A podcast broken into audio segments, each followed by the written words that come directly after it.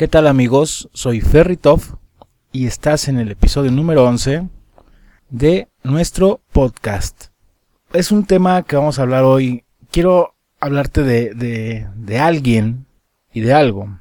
Es un tema sorpresa, por decirlo así.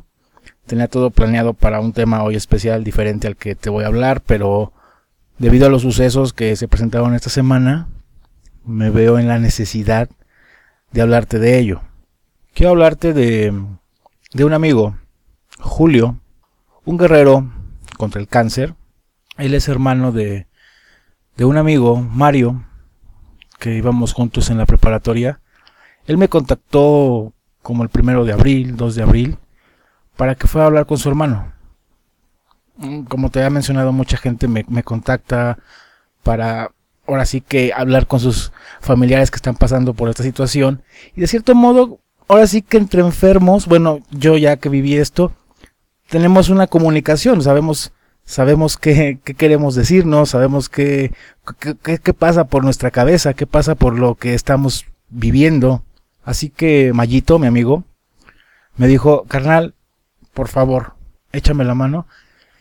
Mayito está en Estados Unidos y me dice, ve a ver a mi hermano, habla con él, no sé, yo sé que tú puedes decirle algo que él quisiera escuchar o que, no sé, bueno, va, adelante, yo, yo encantado, con mucho gusto, y pues adelante, sí, claro que fui, porque bueno, esa es la función que, que hace Batman en mí, como te mencionaba, soy Batman, chin, ya revelé mi identidad, de, de ayudar, de servir, es la palabra, servir, servir a otros, eh, a, a, un enfermo adulto. Me enfoco mucho a los niños que padecen esta enfermedad en albergues, ya sea recolectando tapitas, que te invito a que uses tus tapitas y no las dones para llevar a tus albergues, ya ellos se encargan de venderlas y, y haciendo cosas para recaudar fondos.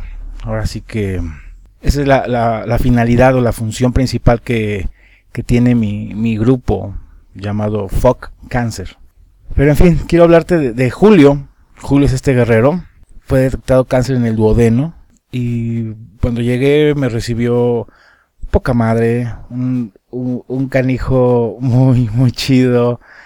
Así como si nos hicimos un clic luego, luego. Así no hubo necesidad como de, ¿qué tal? Ah, uh, hola, uh, ¿qué color te gusta? No, güey, no, no, no, entramos como de lleno, ¿cómo estás, cabrón? Y todo, no mames, ja, ja, ja, ja, ja risas, chistes.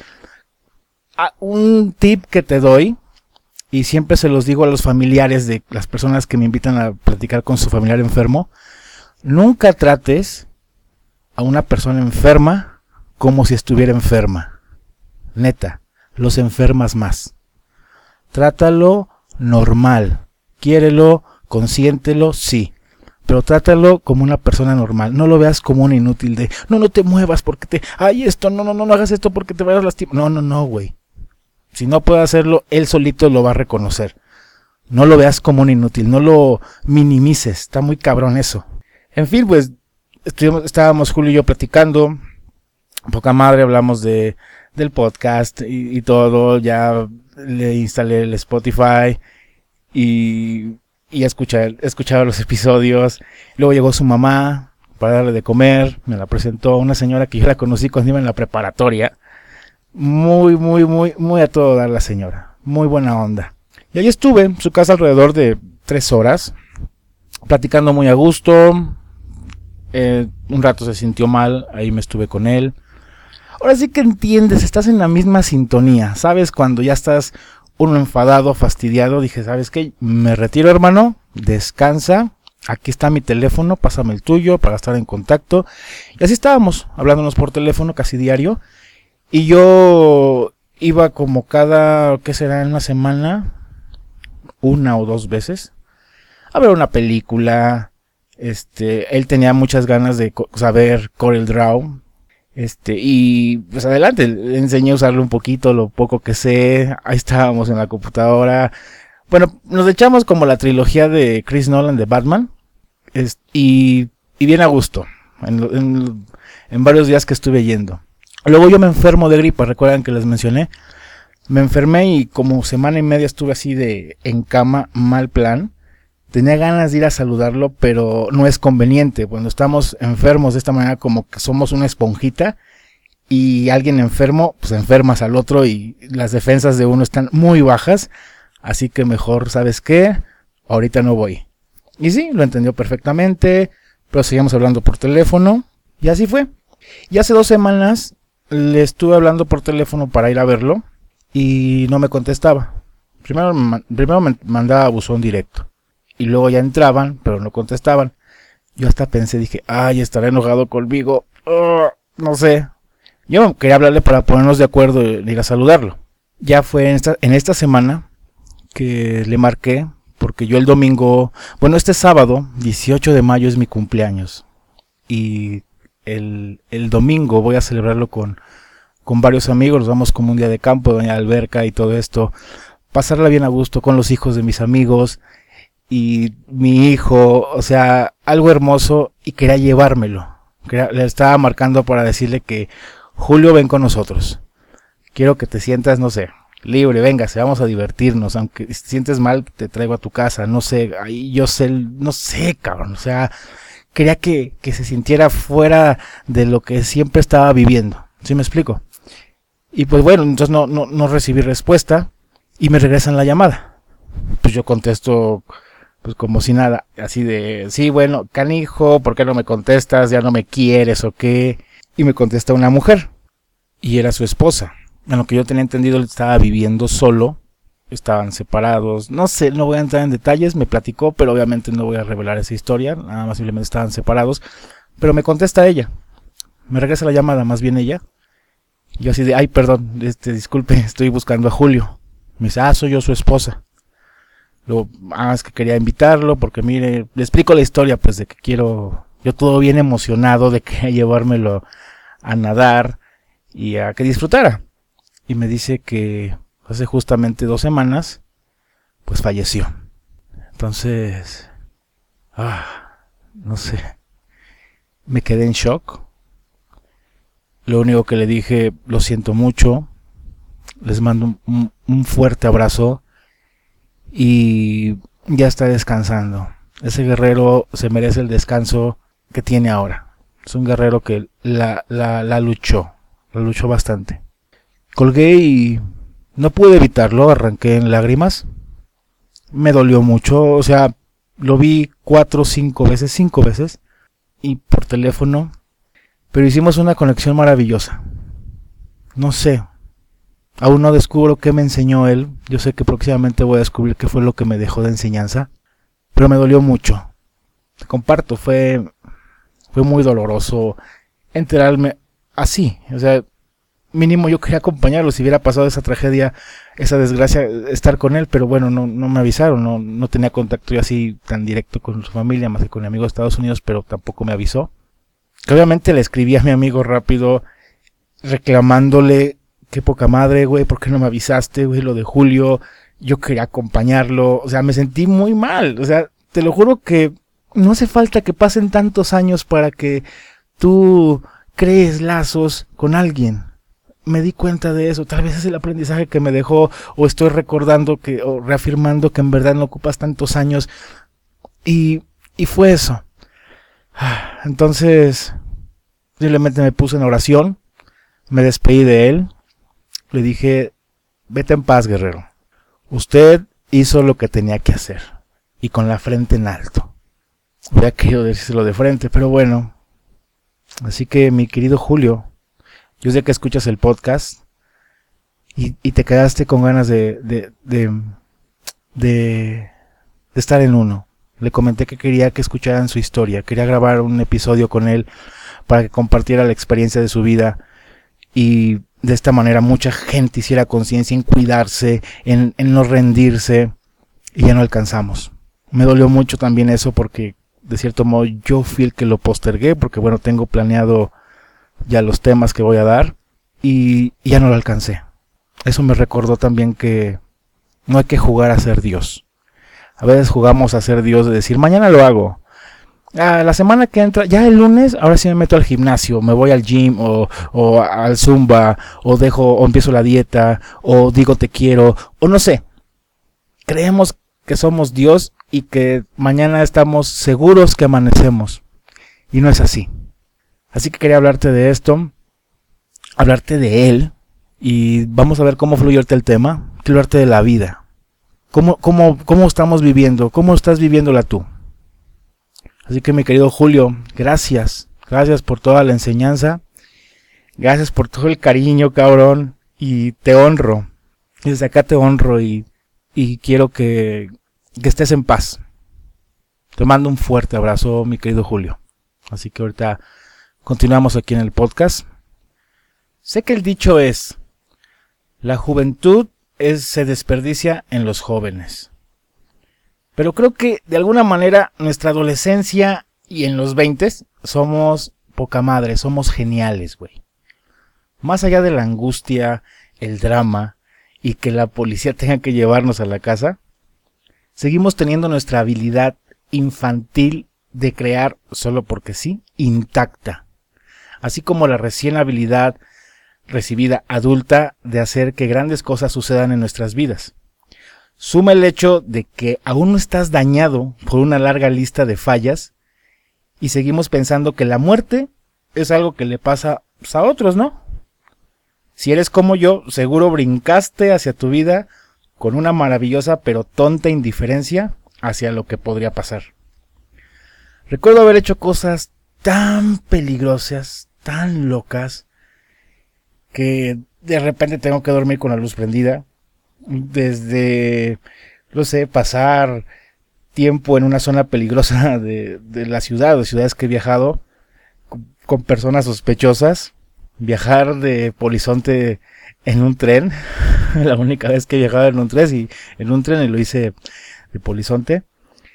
El, el, el fumar marihuana hasta como para mantener despierto todo un pueblo el caminar en el desierto sin agua, sin mapa y con una cantinflora llena de, de agua quina y, y llena de gin, no sé. Pero bueno, mi prioridad era divertirme. Era, no sé, las consecuencias escapaban a no sé dónde chingaos, pero me quedaba claro que era un lugar muy lejano. Pero, pero también recuerdo lanzarme de lleno a mis actividades artísticas, con la misma imprudencia imprudente inconsciencia y como consecuencia obtener pues, resultados muy buenos, genuinamente espectaculares, güey, y emocionantes. Por lo que me parece tan extraño escuchar de repente. Si hubiera sabido en ese momento en ese entonces lo que sé hoy, no estoy seguro de haberlo hecho. Bueno, pues qué bueno que no lo sabías si ibas a estar, ibas a pensar con esa nefasta actitud estarías sentado al lado de latas vacías de cerveza, quejándote de cómo dejaste ir todos tus sueños. El problema es que cuando somos más viejos y sabios, la mayoría de las personas cambia el hecho de vivir su vida plenamente por una versión más adulta de la vida, que puede ser desde completamente pasable hasta asquerosa. Se compraron la idea de que ser responsable es igual a no divertirse que despertarse emocionados por la vida es algo para jóvenes y que cuando somos más viejos tenemos que cambiar eso por algo mucho más realista. déjame y bostezo, güey. No quiero decir que debamos ser unos desgraciados irresponsables o hacer las mismas cosas que hacíamos cuando éramos jóvenes, pero sí que sigamos persiguiendo nuestros sueños sin importar en qué parte de la vida nos encontremos, en lugar de conformarnos con algo mediocre, porque no creamos que haya algo más o, que no nos lo merezcamos, güey. Y me refiero mediocre a este sentido de, de, no de que tengas lana o no tengas lana. Yo conozco gente que tiene muchísimo dinero y tiene una mentalidad tan mediocre porque no ha luchado por sus sueños. Sus sueños no ser lo que están haciendo. Sí genera mucho dinero, claro, güey, pero no estás donde tú quisieras estar. A eso me refiero con mediocre. Solo tenemos un tiempo limitado en nuestros cuerpos. ¿Por qué no festejar el viaje en lugar de solo esperar a que termine? Todavía tenemos permiso de soñar y nuestros sueños todavía están disponibles. Pero mientras nos movemos por la vida, debemos hacer el esfuerzo consciente de sobreponernos a cualquier opinión que podamos tener, de patear los miedos que tengamos por experiencias pasadas y de aprovechar nuestra chingonería, sin importar cómo se vea eso. Debemos enfocarnos en lo positivo en lugar de enlistar lo negativo que hemos recolectado a lo largo del tiempo. Debemos mantener la cara en alto sin importar lo que el viento nos arroje. Una de las mejores maneras de lograr eso es reconectándonos con nuestro niño interior. Sé lo tonto que puede sonar esto, pero síganme la corriente, ¿va? Aunque es muy probable que hoy en día te emocionen cosas diferentes que cuando eras un niño, todavía puedes aprender mucho de cómo te comportabas en tu pasado. Así que recuerda, ¿hubo algún momento en el que te sintieras completamente feliz? ¿En el que crearas e hicieras cosas solo por diversión y sin preocuparte por el resultado? ¿En el que no pudieras esperar a despertarte para empezar a hacer tus cosas? Esto, puede ser algo tan simple como correr con una toalla sanitaria en el ojo pretendiendo que eras un pirata, o cuando en tu último año de prepa todos votaron para que fueras el payaso de la clase e hiciste anuncios públicos por el altavoz, o bien el verano en el que aprendiste a tocar guitarra sin ver tus manos. ¿Cuándo te emocionó más que nunca la vida? O, si aún no te has sentido así, mantente sintonizado. ¿Y qué puedes aprender de esa experiencia? Te voy a contar para mí una de mis experiencias maravillosas fue cuando inicié el teatro como actor. Ahora ya soy más director y productor, pero cuando inicié como actor fue así algo maravilloso. Recuerdo mi primer casting. Fue para Jesucristo Superestrella. Estaba muy nervioso, estaba temblando, pero era una adrenalina inmensa. Era algo maravilloso, estaba cumpliendo sueños.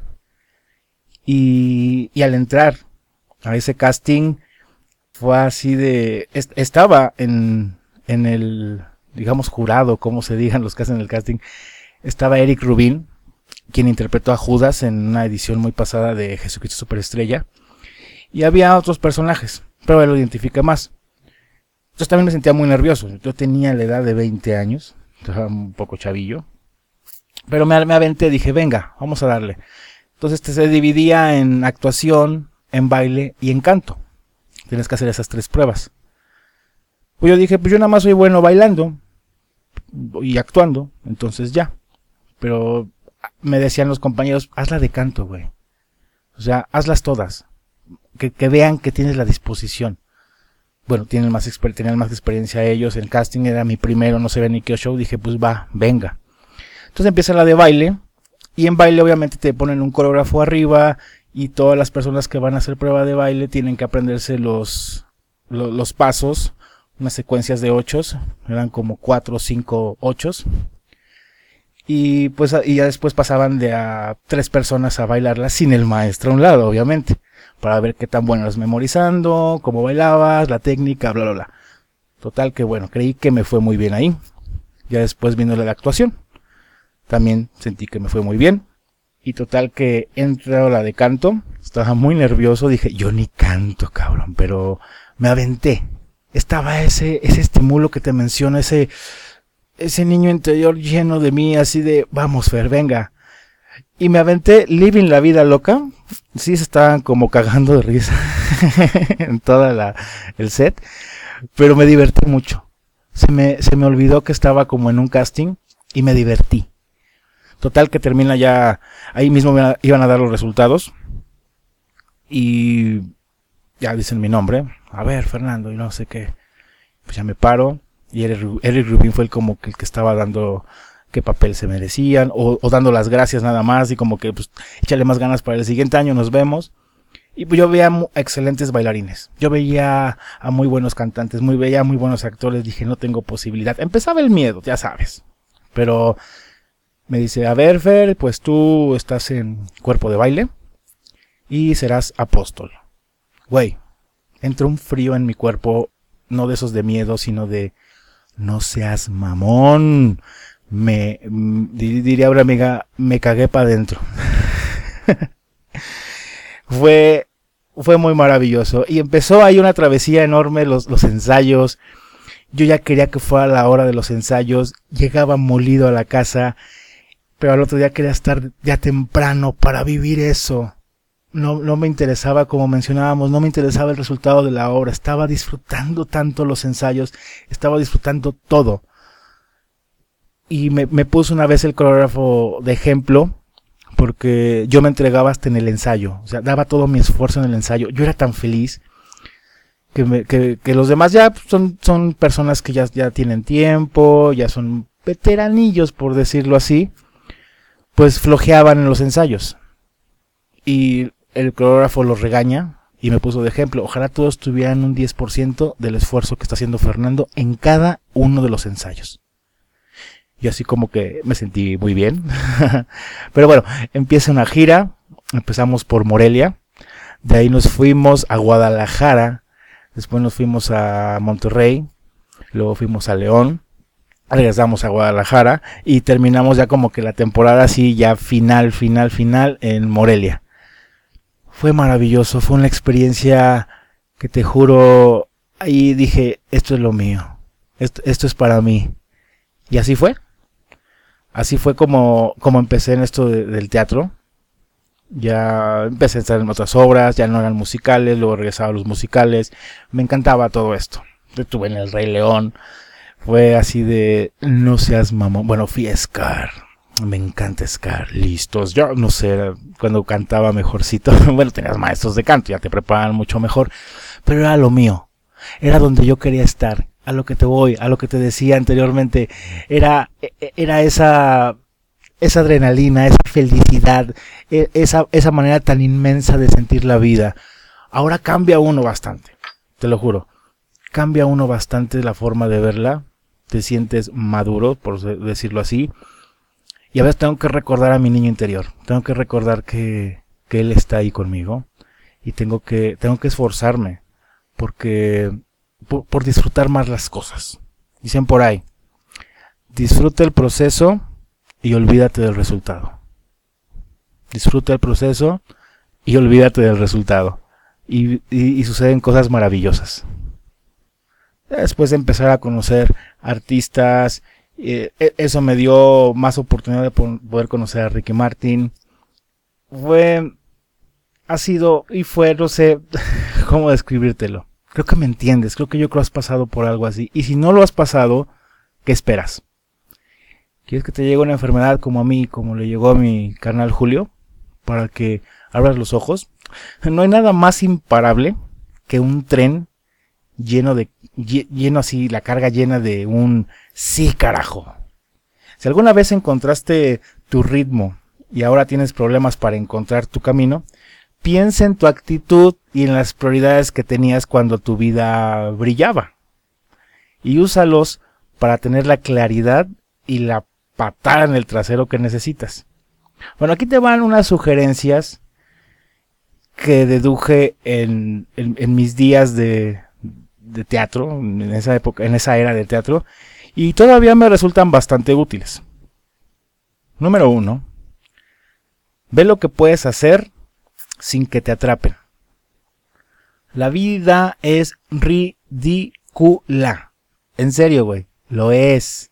No tenemos ni puta idea de qué, qué, hacemos dando vueltas en este planeta en medio del sistema solar con quién sabe qué más allá de nosotros. Pensar que cualquier otra cosa mínima es importante es absurdo. Tiene más sentido ir por la vida con una actitud de... Güey, ¿por qué no? En lugar de llevar el ceño fruncido. Sí, una de las mejores cosas que, que se me han ocurrido fue, fue crear como un eslogan. Bueno, lo adopté de la canción de Ricky Martin que es Living la vida loca. Te quita mucha presión de encima, haz tu propio eslogan y activa la actitud funk, punk, punk rock y, y te recuerda que la vida es un juego. Sí, tenemos más responsabilidades, claro, y mayor presión como adultos. Pero, amigos, les garantizo que hay una cantidad incontable de personas con muchas más cosas por las cuales quejarse que tú, pero que están pateando traseros porque decidieron hacerlo, en vez de quedarse sentados quejándose. Dirígete a la vida de una nueva manera. Prueba con esto. Solo quiero ver si puedo empezar mi propio negocio exitoso. Solo quiero ver si puedo terminar de pagar mis deudas y ganar más de un millón de pesos este año. Solo quiero ver si puedo perder 50 kilos. Solo quiero ver si puedo vender uno de mis cuadros en 500 mil pesos. Solo quiero ver si puedo conocer a mi media naranja. Quítate la presión de encima y regresa a la aventura. ¿Sale? Y mejor, viven la vida loca. Número 2. Pierde cuenta del tiempo. ¿Alguna vez has estado haciendo algo y de pronto te das cuenta de que han pasado horas sin que lo notes? ¿Qué hace que eso suceda? ¿Qué tan seguido te pasa? Cuando estás tan metido en algo que pierdes noción del tiempo es porque oficialmente entraste en el vórtice. Seguro querrás estar ahí tanto como te sea posible. Así que mira tu vida y descubre cómo puedes lograrlo. Primero, descubre en qué situaciones pierdes la cuenta del tiempo, ya sea en tu trabajo o en tu vida personal. Después piensa en cómo puedes hacer esas cosas por más tiempo. Ah, contrata a alguien, sin excusas, para que haga las cosas que tú odias hacer. Asociate con alguien que disfrute y sea bueno haciendo las cosas que amas, para que puedas tener más tiempo de hacer lo que tú quieras. Si es necesario, haz cambios masivos en tu negocio o en tu vida personal para incluir más cosas que ames hacer. Averígualo. No le entregues tu vida a las circunstancias como un cobarde. Puedes llevar tu vida donde quieras. Así que tómala o living la vida loca y asegúrate de hacer las cosas que, que amas que se conviertan en una prioridad. Número 3. Sigue siendo un principiante. Una de las ventajas de empezar, digamos, como en mi caso, como actor, es que no tienes idea de cómo desarrollarte en el escenario. Y es que no te importa si apestas, porque ya sabes que es así, que eres muy malo. Pero entonces tienes que aprender una y otra vez a actuar o a bailar, en este caso un musical. Y, y entonces al momento de que aprendes, te vuelves más serio, más crítico sobre tu actuación y dejas de tener tanta diversión como antes. E, el, truco es dejar que el principiante conviva con el experto. En lugar de ignorarlo, cada vez que quieras sentarse en la cafetería con tus nuevos y geniales y más experimentados amigos, puede ser que el principiante sea un idiota, pero sabe cómo divertirse y si no dejas que salga de fiesta contigo, las cosas se pueden volver bien aburridas. Así que pule tus talentos, toma en serio tu profesión, aprende lo que tengas que aprender, invierte en ti mismo, en ti misma, practica hasta que se te caiga el trasero, güey. Caete, levántate y sigue adelante. Vuélvete muy, muy, muy bueno en lo que haces, pero no pierdas de vista la diversión. Porque si lo haces, ¿cuál es el punto de tanto empeño? Lo único que tienes que hacer es esforzarte al máximo. Una vez que hagas eso, la otra cosa que debe importarte es disfrutar de la vida. Y número cuatro. Este, este número creo que lo repito en todos. Es ámate a ti mismo. Y los pájaros azules de la felicidad serán tus cantantes de reparto por siempre. Bueno, les comento rápido. Ya a esta hora, eh, oficialmente, es mi cumpleaños. Ya es 18 de mayo. Bueno, grabé esto desde el viernes 17. La nochecita me gusta mucho grabar ya sea viernes o sábado para subirlo el domingo para el lunes. Y ya es 18 de mayo. ya es mi cumpleaños. A mí me encanta celebrar. Me encanta celebrar año con año mi vida. Lo hago muy austero, nada más con mi hijo. Nos vamos a comer, nos vestimos acá súper guapos de camisita, pantalón de vestir y nos vamos a comer, cenar, pasar una tarde noche maravillosa. Ya llegamos a dormirnos bien a gusto, abrazados, muy contentos. Y bueno, mis amigos me celebran siempre por separado. O sea, ahorita ya empecé las celebraciones desde la semana pasada. De mi amigo Abdel me, me, me llevó a, al cine, digo perdón, al, a desayunar, almorzar, súper rico. Eh, mi amiga, mi amiga Susi me, me invitó al cine, acá también súper padre, muchísimas gracias. Me han invitado a comer. Um, al rato, como les digo, llega mi, mi príncipe y nos vamos a vivir la vida loca. El día de mañana estoy con mis amigos. Nos vamos al día de campo que te mencionaba, donde quería que mi estimado Julio nos acompañara, pero bueno. Y, y celebrar. Año con año me gusta celebrar mi vida. Me gusta celebrar que, estoy vivo. Y cada día es una celebración. No tengo que esperarme a que llegue un 18 de mayo para celebrar. ¡Ay, un año más de vida! No. Trato de decir un día más de vida. Antes de dormir casi, casi. Bueno, te comento, cuando, cuando estaba enfermo, me, me, me, daba mucho miedo dormir. Tenía miedo de no despertar. Sí, tal vez era demasiado dramático, pero tenía mucho miedo. Mucho miedo de dormirme y no despertar. Y le pedí a Dios, dame chance, dame chance de despertar, por favor. Te juro que mañana voy a disfrutar la vida como no tienes idea. Y me dormía. Despertaba, empezaba como a tocarme de, ay güey, aquí estoy y, y a vivir. Y entonces tengo que, no tengo que regresar a la enfermedad para disfrutar eso. A, algo que te comparto y tienes que pensar, me gustaría que lo, lo analizaras, lo pensaras, lo sintieras más que nada. ¿Cómo serían tus últimos cinco minutos de vida? ¿Qué pasaría en tu cabeza los últimos cinco minutos de vida? Imagínate que ya estás en una, en una cama, desahuciado, acostado, acostada, y, y ya te vas.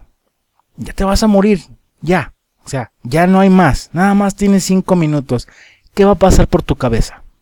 Frustración, miedo, arrepentimiento, culpa, no sé, o cosas bonitas, recuerdos bonitos, una sonrisa muy grande, amor, risas. ¿Qué va a pasar? Y bueno, ahora sí ya es todo por hoy. Agradezco mucho el que me escuches, el que compartas esto, el que estés al pendiente de este podcast y, y que y que vivas, vive tu vida, vívela.